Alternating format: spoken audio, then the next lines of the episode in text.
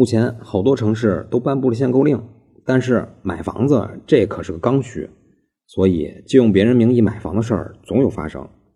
最近，一位当事人拿着一份借名购房的合同来到公证处申请办理合同公证，当然，这个合同无法办理公证，并且公证处还要提醒您，私下签订这样的合同还有两大风险。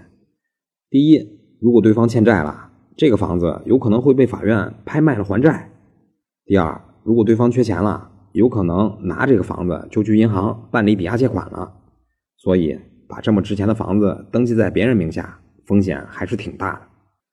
那么有没有什么方法能够合法的突破限购令，顺利的买到房呢？答案是有。咱们国家有一个网站叫做什么宝，是个卖东西的。您在这上面搜索四个字儿“司法拍卖”，这上面拍卖的房子，目前除了北京，其他全国各地都不受限购令的限制，您随便买。而且有的房子还能办理银行分期付款呢。所以方法有很多。千万别选风险最大的那个。以上就是今天的音频，您的点赞、评论和赞助是对我最大的支持，在此鞠躬感谢。